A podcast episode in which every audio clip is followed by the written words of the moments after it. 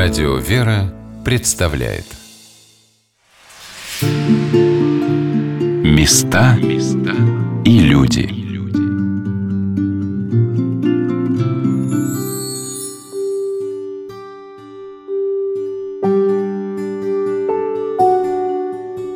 Свято-Троицкая Александро-Невская лавра почти ровесница Санкт-Петербурга – за 300 с небольшим лет вместе с городом и страной пережила времена становления и расцвета, претерпела эпоху гонений и полного разорения. Со второй половины 90-х годов прошлого века в обители возродилась монашеская жизнь и одновременно начались работы по реставрации зданий и помещений лавры. Сегодня практически все монастырские церкви и корпуса восстановлены и радуют взор паломников и простых туристов.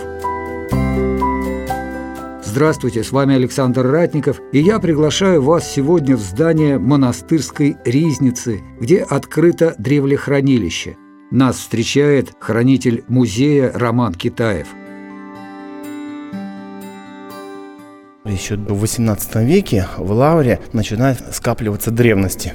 Те предметы, которые имеют историческую или культурную ценность, например, вещи, относящиеся к Петру Первому, его, его личные вещи, вот трость и другие предметы.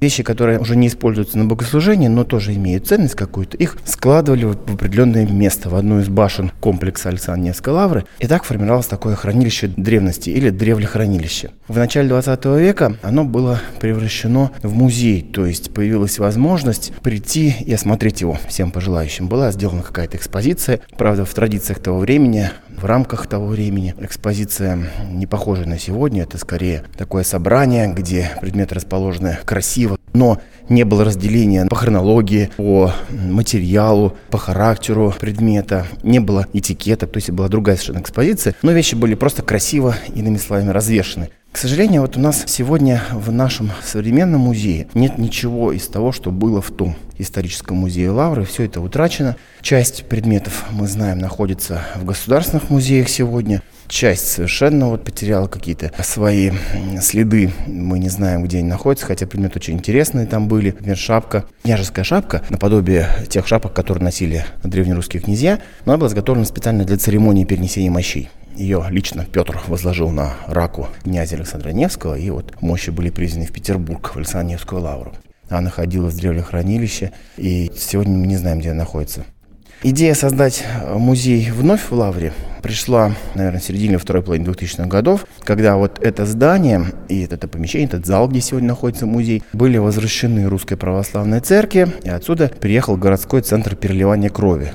После этого помещение было приведено в порядок, зал был прекрасно отреставрирован. Вот все, что сегодня можно здесь увидеть, эти прекрасные колонны, своды, розетки на этих сводах, все это было восстановлено наместник монастыря епископ Кронштадтский Назарий благословил в этом зале в наше время создать музей. И дал возможность тому, что музей был открыт, в какой-то мере возрожден. Владыка непосредственно принимал участие, передавал свои предметы, какие-то свои вещи с исторической точки зрения интересные. И вот его усердием музей вот все-таки был открыт. Над экспозицией мы работали довольно долго. Можно назвать 2008 год, когда, собственно, приступили к работе по созданию экспозиции. Возглавила эту работу секретарь архиальной комиссии по канонизации святых Лидия Ивановна Соколова. Она, к сожалению, недавно скончалась. И она предложила немало усилий к поиску экспонатов, к созданию концепции музея, непосредственно оформительским работам, которые начались еще при ней. Ну, теперь, наверное, что у нас здесь такого интересного есть. Вот об этом зале, о котором я уже начал говорить, тоже хочется сказать о том, что здесь до революции находилась лаврская ризница. Помещение, где хранятся предметы, которые на службе используются. То есть это не музей, а хранилище икон, облачений, других богослужебных предметов. И зал не предназначался для такого экспонирования. Здесь стояли огромные шкафы, которые практически полностью заполняли весь этот зал, и в них лежали вот эти вот предметы. Лаврская ризница была очень богатая, были прекрасные предметы с художественной точки зрения, материально ценные вещи. Но тоже все это было утрачено в революционные годы.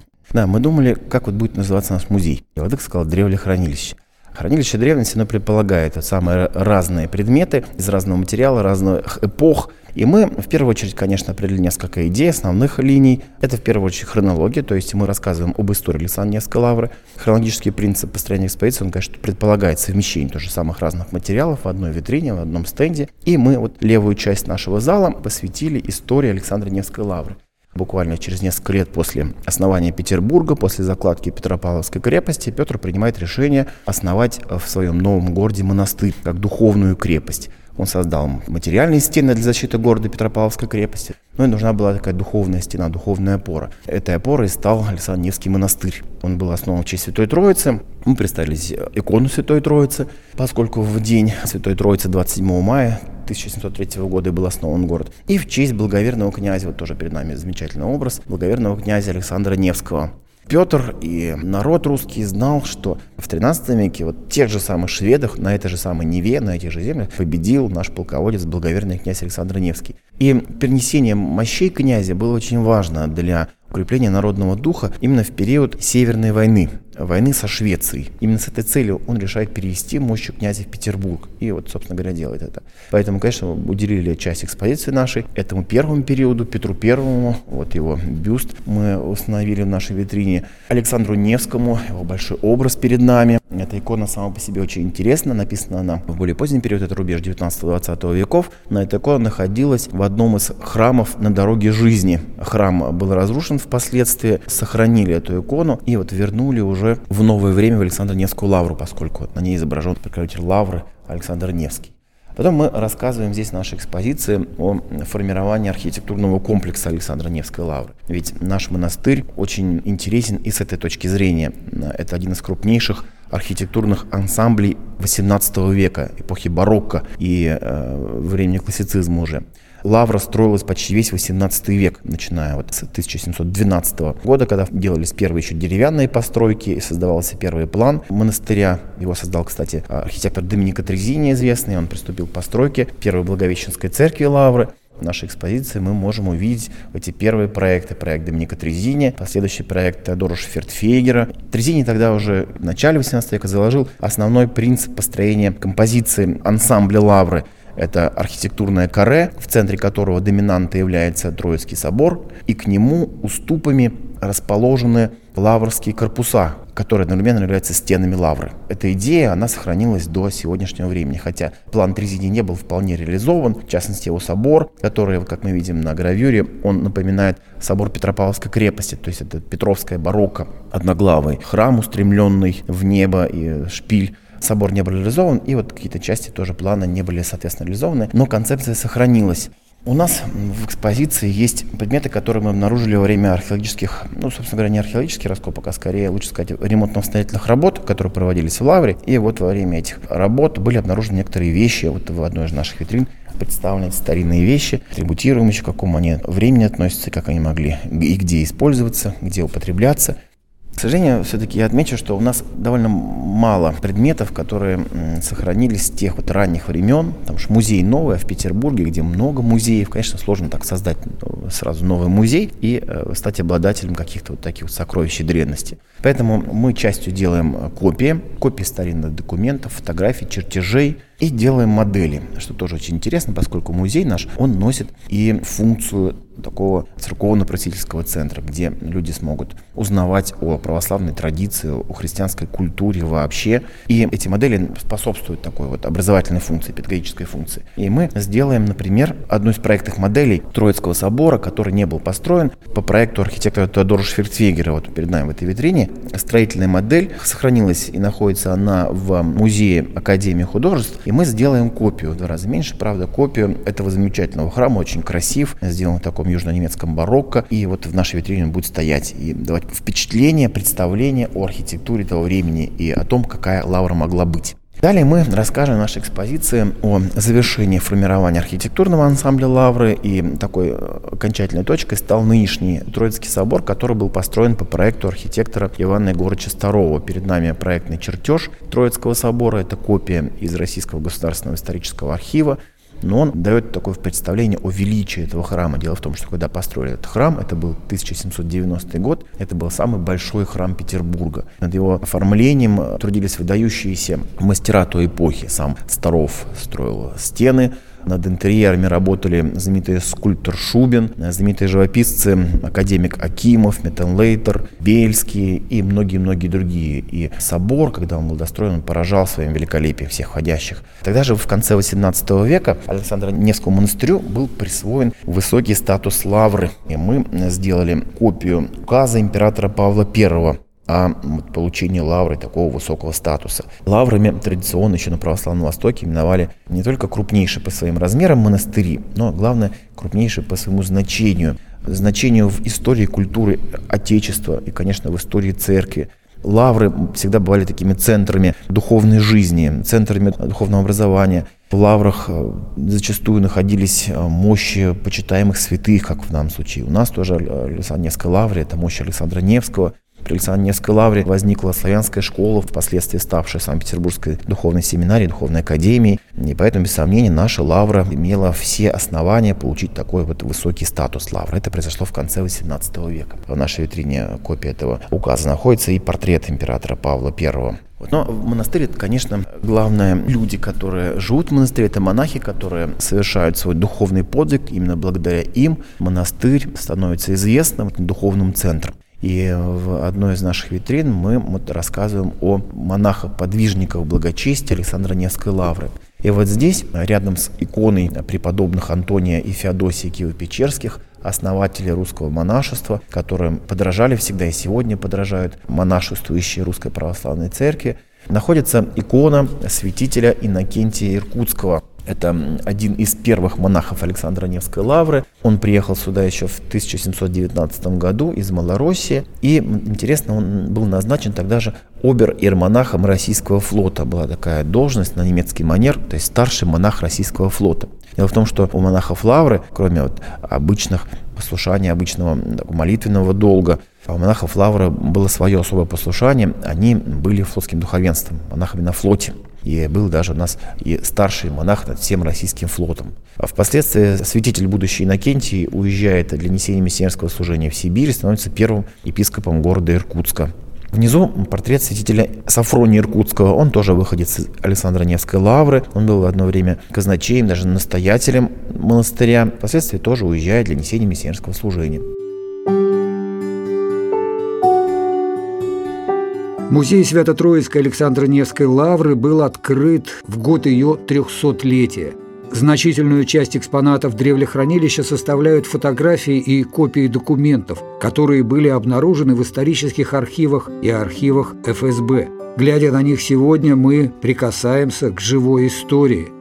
С вами Александр Ратников и хранитель музея Роман Китаев – расцвет духовной жизни монастыря, расцвет монастыря как крупного церковно-просветительского центра приходится на рубеж 19-20 веков. И вот наша следующая витрина, она повествует об этом периоде. В центре большая фотография в старинной раме. Это братья Александра Невской лавры на начало 20 века. Тогда наш монастырь был одним из крупнейших в Русской Православной Церкви на территории Российской империи. Число монашествующих послушников достигало 100 и более человек. На фотографии мы видим, сколько много здесь присутствует монашествующих. В центре сидит священный архимандрит Александр лавры, митрополит Санкт-Петербургский Владимир Богоявленский, впоследствии священномученик. Он будет расстрелян в 18 году, и вот он положит основание новому мученичеству. Внизу в витрине также мы видим портреты наместников Лавры начала 20 века, фотографию трапезной Лавры и на фотографиях тоже различные виды монастыря, которые иллюстрируют нам, что это был действительно большой монастырь, крупный монастырь. И не только сама территория монастыря относилась к Лавре, но и земли э, в округе, в частности, часть Тараневского проспекта относилась к Лавре, там были ее доходные дома, часть нынешней Синопской набережной, нынешней набережной Обуховской обороны, там располагались хлебные амбары Александра Невской Лавры и другие хозяйственные постройки монастыря. По своему финансовому капиталу Лавра стояла тоже на втором месте после Киево-Печерской Лавры, и все эти средства, все эти возможности шли на дела просвещения, благотворительности. При Лавре были богадельни, был дом для бедных в честь Александра Невского. На территории Староневского проспекта располагалось епархиальное женское училище Исидоровское. Кроме того, эти возможности использовались для украшения, благоукрашения лаврских церквей. К сожалению, сегодня из интерьеров этих храмов сохранился только один Троицкий собор. Все остальное было утрачено в советское время. И, к сожалению, даже у нас в музее сегодня, повторюсь, вот не так-то много предметов, экспонатов, которые бы связывали современную лавру с лаврой исторической. Приведу один такой пример, он очень интересен, буквально чудо для нас. В лавру передали облачение священника, которое было в Александровской лавре в XIX веке. Это облачение было передано из Большого драматического театра, где оно использовалось в качестве театрального реквизита. Когда решили его уже просто выкинуть, поскольку оно довольно старое, то обнаружили на подкладке облачения печать, что это облачение было в Александре Невской лавре. Для нас это большая ценность и такое исключение из правила к сожалению, практически все утрачено, поскольку лавра была закрыта в 30-е годы, и вот вплоть до 90-х годов монастыря здесь, собственно, не было. Но такие вот предметы все-таки большая редкость. Но есть более современные вещи. И вот в центре нашего зала, таким композиционным центром нашего зала является металлический оклад престола. Он тоже исторический, но более позднего времени. Он находился в Троицком соборе Александра Невской лавры середины 20 века когда этот храм был возвращен Русской Православной Церкви уже в послевоенные годы, точнее в 1957 году, то по благословению патриарха Московского и всея Руси Алексея I Симанского в Лавру был подарен этот престол. На нем даже сохранилась с обратной стороны выгравирована надпись об этом подарке патриарха. И этот престол, точнее, этот металлический оклад престола, находился в Троицком соборе Лавры более полувека. Недавно к юбилею Лавры было решено этот металлический оклад престола отдать в музей, чтобы сохранить эту ценность. Кое-где вот утрачены металлические накладки мы видим. А там в Троицком соборе э, устроен новый оклад престола. И владыка Назарий на открытии, в частности, вспоминал о том, что на этом престоле происходило большинство архиерейских хератоний второй половины 20 века, которые совершались в Александрийской лавре. Поэтому это такая вот и вещественная, и духовная для нас святыня. На самом престоле мы попытались воссоздать обстановку алтаря, тоже с педагогическими целями для духовно-нравственного просвещения тех людей, которые будут сюда приходить, а к нам приходит и молодежь, и школьники, конечно, мы пытаемся это рассказывать, как устроен храм, как устроен престол. На престоле лежит напрестольное Евангелие в центре. Это Евангелие рубежа 19-20 веков, оно использовалось на богослужениях в Александро-Невской лавре. И под Евангелием располагается антиминс – Антиминс – это предмет очень важный в храме, и более того, без антиминса храм, собственно, не действующий. В храме нельзя совершать главное богослужение, божественную литургию. Антиминс – это такой прямоугольный плат. У нас на престоле они лежат рядом с Евангелием, тоже для того, чтобы их было удобно видеть, а не под Евангелием, как в действующем храме. Наши антиминцы, самые ранние из них, представленные на, здесь в нашей экспозиции, они относятся к первой половине, к середине XVIII века. Вот антимес, я начал об этом говорить. Это прямоугольный плат, на котором есть традиционное изображение положения в гроб Спасителя, и надпись делается. Антимес такой своеобразный, если можно так выразиться, паспорт храма. То есть на антимесе правящий епископ ставит свою подпись, вот архиепископ Сильвестр, написано дату и для какого храма освящен этот антиминс. И с тех пор этот храм действующий. В антиминс всегда влагается частичка мощей святых мучеников. И вот наших антиминсов частиц уже нет, поскольку их вынули перед тем, как передать на хранение. Вот в этом месте где-то располагалась частица мощей. У нас еще есть коллекция антиминсов, но мы не все их выставили. Со временем их будем тоже показывать нашим гостям. Ну и, наконец, вот мы приходим к 17 году. Наша экспедиция повествует о том, что все, что было вот накоплено Александром Невской лавры в течение нескольких столетий, буквально в течение нескольких десятилетий 20 века было утрачено. Новая власть пытается определить отношения с церковью. В январе 18 года в Лавру прибывает вооруженный отряд красноармейцев и матросов с требованием отдать все имущество Лавры ведение новой власти, точнее ведение наркомата государственного презрения. И у нас на экспозиции есть копии исторических документов из дела о реквизиции имущества Александра Невской лавры. Оригинал находится в Российском государственном историческом архиве.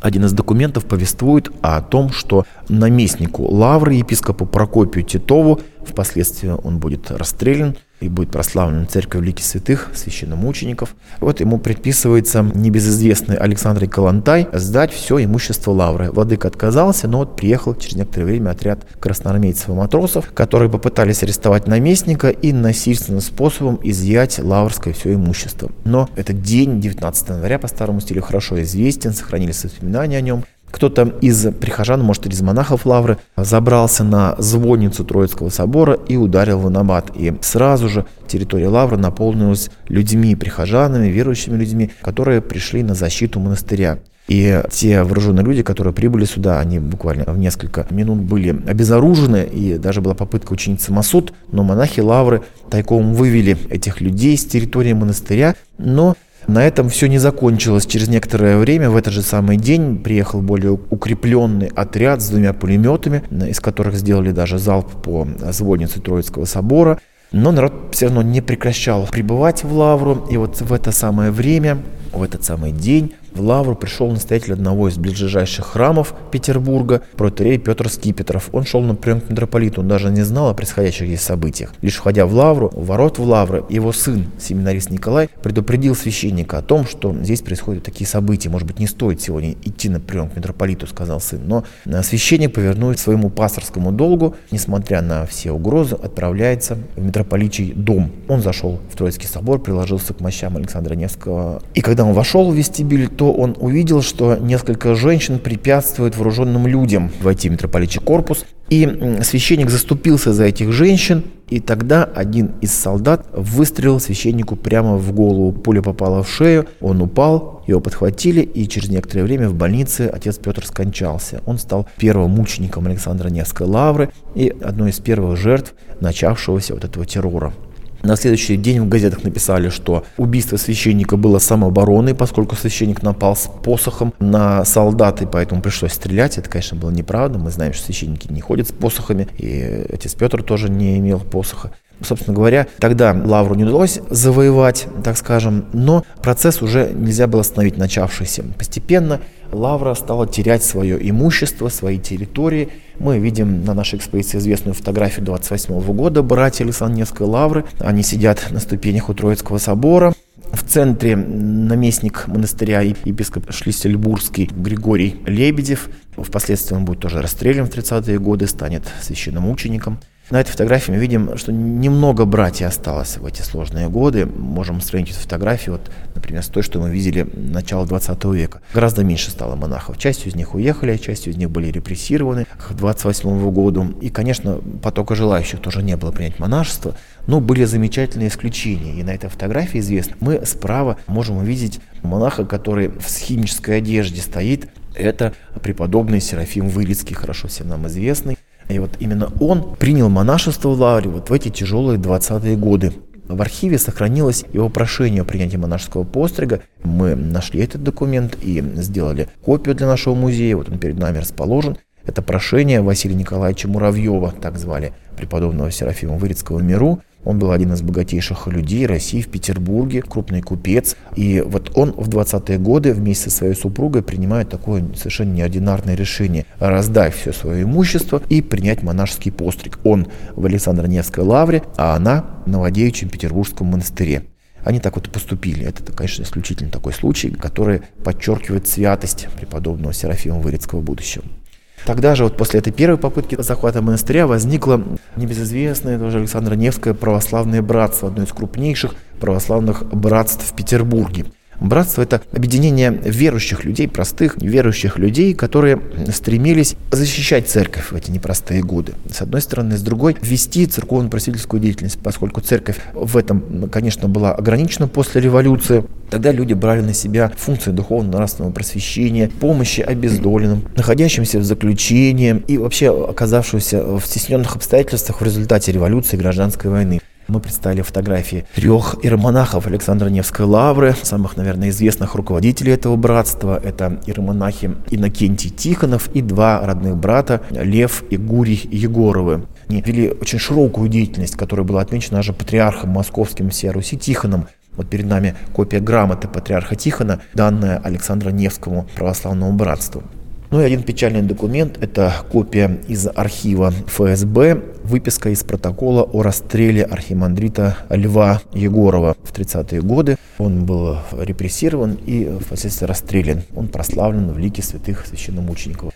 Иннокентий Тихонов э, тоже прославлен как местно чтимый святой, а брат отца Льва, ермонах, впоследствии тоже архимандрит, Гурий Егоров, он стал епископом, потом даже митрополитом ленинградским, впоследствии крымским, и там скончался и был погребен. Ну, мы не можем на экспозиции рассказать обо всем, что было в советское время, хотя сохранились и документы. А, рассказываем лишь о некоторых таких крупнейших, наверное, событиях. Вот эта витрина посвящена изъятию церковных ценностей. Вот такая была кампания по изъятию церковных ценностей. Она была проведена в 22 году. В весенние месяцы по всей территории советского государства. Это была хорошо организованная кампания. Мы сделали здесь инсталляцию небольшую. Вот лежат ризы, снятые с икон, кресты, части от лампад из драгоценных металлов и украшенные полудрагоценными камнями. И все это намеренно лежит вот такой мешковине, поскольку именно вот так вот и снимались ризы с икон, складывались в мешки и вывозились в архивы. Сохранились акты, например, об изъятии церковных ценностей. И, к сожалению, для историков, для нас, в этих актах нет ни описей предметов, ни указаний, куда эти предметы будут помещены. Просто так количество мешков было вывезено из той или иной церкви. По этому делу проходили, конечно, священники Петербурга Петербурга. Более того, в Петрограде был даже образован специальный такой показательный процесс над петроградским духовенством о сопротивлении и изъятии церковных ценностей. И вот в этой витрине мы видим портрет митрополита Петроградского и Гудовского Вениамина. Он был один из первых привлечен по этому делу нашей экспозиции есть еще одна фотография. Это юрист Александринской лавры Иван Михайлович Ковшаров. Он тоже был арестован.